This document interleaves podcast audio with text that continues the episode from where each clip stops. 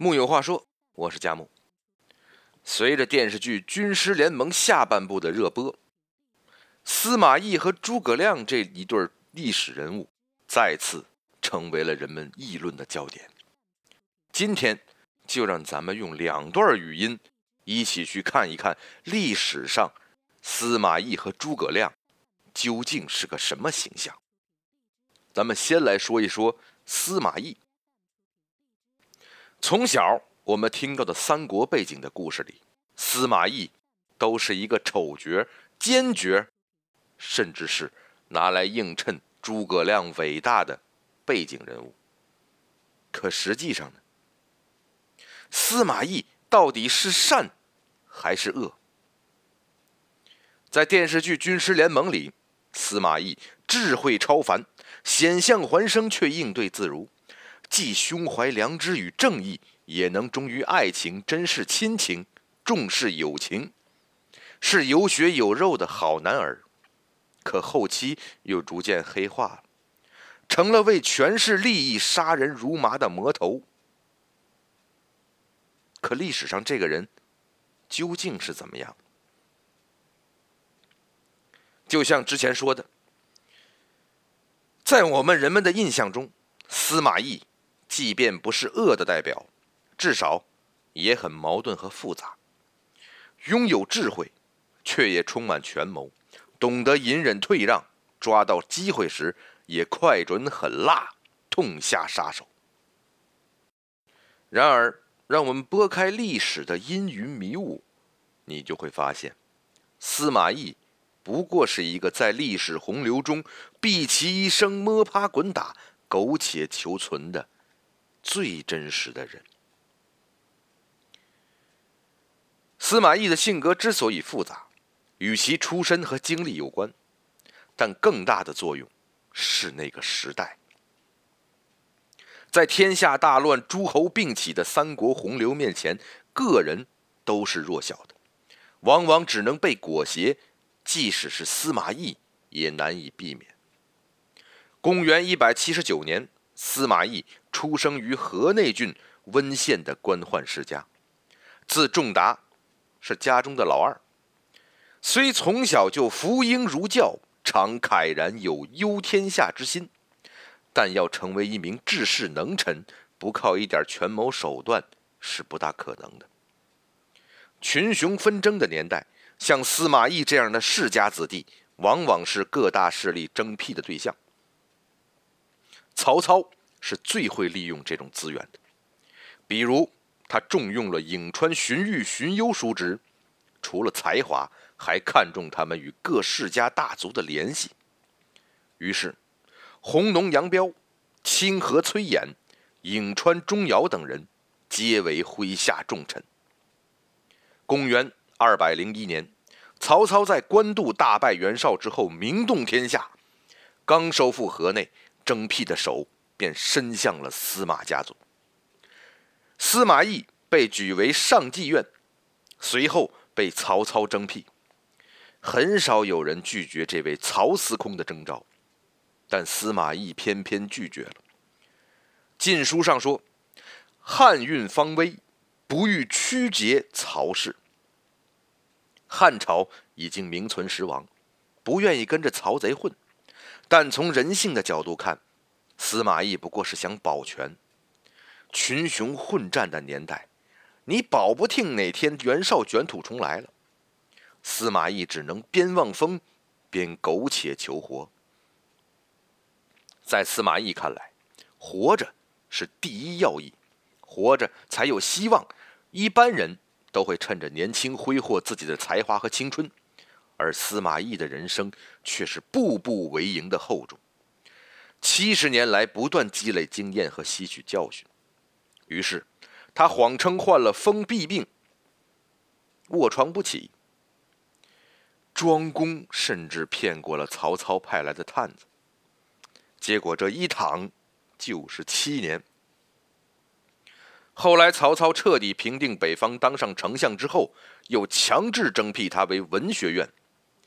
并放出了狠话：“再拒绝，我就把你绑起来。”司马懿为了保命，还不是得屁颠屁颠到相府任职吗？比起诸葛亮的三顾茅庐，司马懿的前居后宫显得有些卑微。但生存本就是人性的本能，若不是因为惜命，便不会有“死诸葛吓跑活仲达”之类的笑谈了。有人说司马懿是做局的高手，从一开始就做好了局。于是野心家、阴谋家、老谋深算等，几乎是他难以摆脱的个人标签。从结果上看，司马懿确实是三国最大的赢家，但现实中的司马懿哪有这般看尽天下的深谋远虑？有的只是在原则和底线面前的艰难求存，凭经验摸爬滚打。如果把焦点移到司马懿背后的家族，你就会发现。这个曾经自立的殷族皇室，使整个司马家都带着一种荣誉和使命感。司马懿接受曹操的征辟是迫不得已，也是家族利益的。当时，妻子张春华已怀了司马师，封闭病瞒不了多久的。如果一经捅破，将牵连整个家族。曹操那时已今非昔比。司马懿的大哥司马朗早已是曹操的秘书，此时出山干一番事业，安全有前途，亦可为家族争光。后来司马懿确实用了四十年的兢兢业业来证明自己的忠诚。遇到多疑的曹操，被说有狼顾之相，他也只能察言观色，审时度势，又识君之路，忠君之事，用勤勉消失猜忌。比起人尽皆知的人神诸葛亮，司马懿刚开始就是一小官顶多提提建议，还未必被采纳。可他不焦躁，听取他不喜，不听也不沮丧，存在感超低。当然，他不是个得过且过的人。征讨张鲁时，司马懿建议机不可失，趁势拿下根基未稳的刘备。曹操多疑，以得陇望蜀，拒绝了。后来关羽兵围樊城，水淹七军，曹操在许昌感到了威胁，准备迁都河北。司马懿挺身献策，与东吴结约，令其偷袭荆州。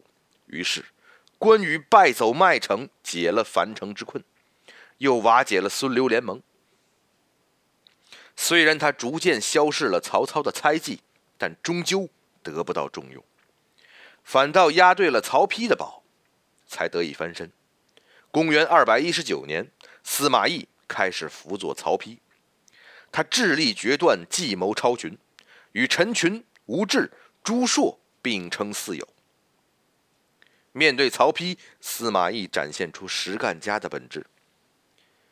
如新三国司马懿之言：“愚者争虚名，智者务其实。”担任军司马期间，他屯田积粮，兴修水利，从寒门中提拔邓艾、王基、周泰等人才。所以曹丕临终之时，十分信任的将他提拔为曹睿的辅政大臣。而司马懿也做到了匡扶卫士，立事忠贞，戮力尽节，以宁华夏。曹睿初登位，司马懿先击退趁机来犯的吴国诸葛洛，又当机立断，擒斩降蜀的孟达，让曹睿坐稳了江山。诸葛亮来犯，他避其锋芒，坚守不战，任凭蜀军送来女装嘲笑，活活耗死了孔明。他远征辽东，声东击西，剿灭叛贼公孙渊，为魏国迎来海宇晏安的日子。面对曹操，他顺势不逆；面对曹丕，他尽心实干；面对曹睿，他戮力尽节。四十年，从委曲求全到手掌大权，是时运和际遇，也是一步一脚印的坚守与耕耘。公元二百三十九年，曹睿临死前对匆匆赶回的司马懿说。死前能见到你，死而无憾了。他再次感到沉甸甸的信任。此次，他接受了又一位大魏皇帝的托孤，与曹爽共同辅佐年仅八岁的曹芳。然而，高处不胜寒。这次要拉他下马的是跟他同等地位、威望和资历却跟不上他的曹爽。于是，曹爽向天子进言：司马懿被明升暗降，任命为太傅，虽可以入殿不趋，见履上殿，却无实权。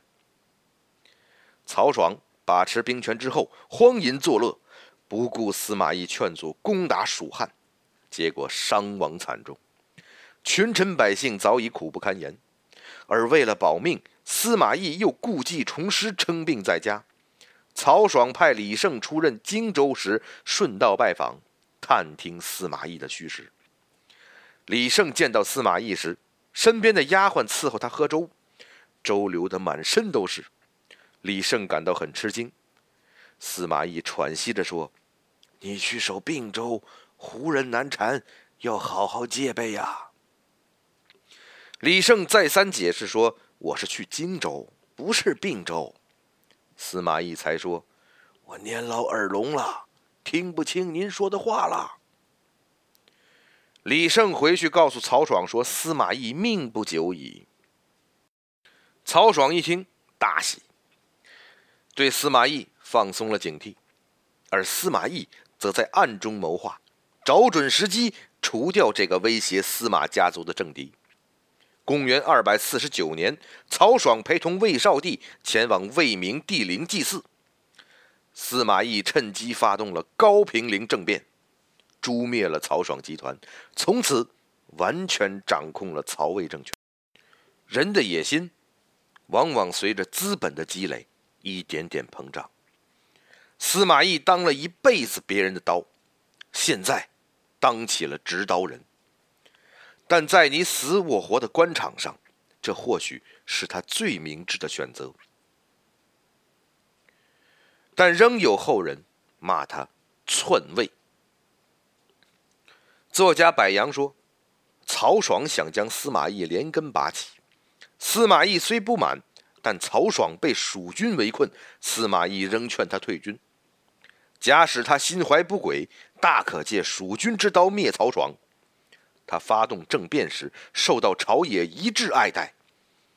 二百一十五年灭叛将王陵，司马懿也无任何叛逆迹象，且声望正高，所以司马懿受诟骂并不公平。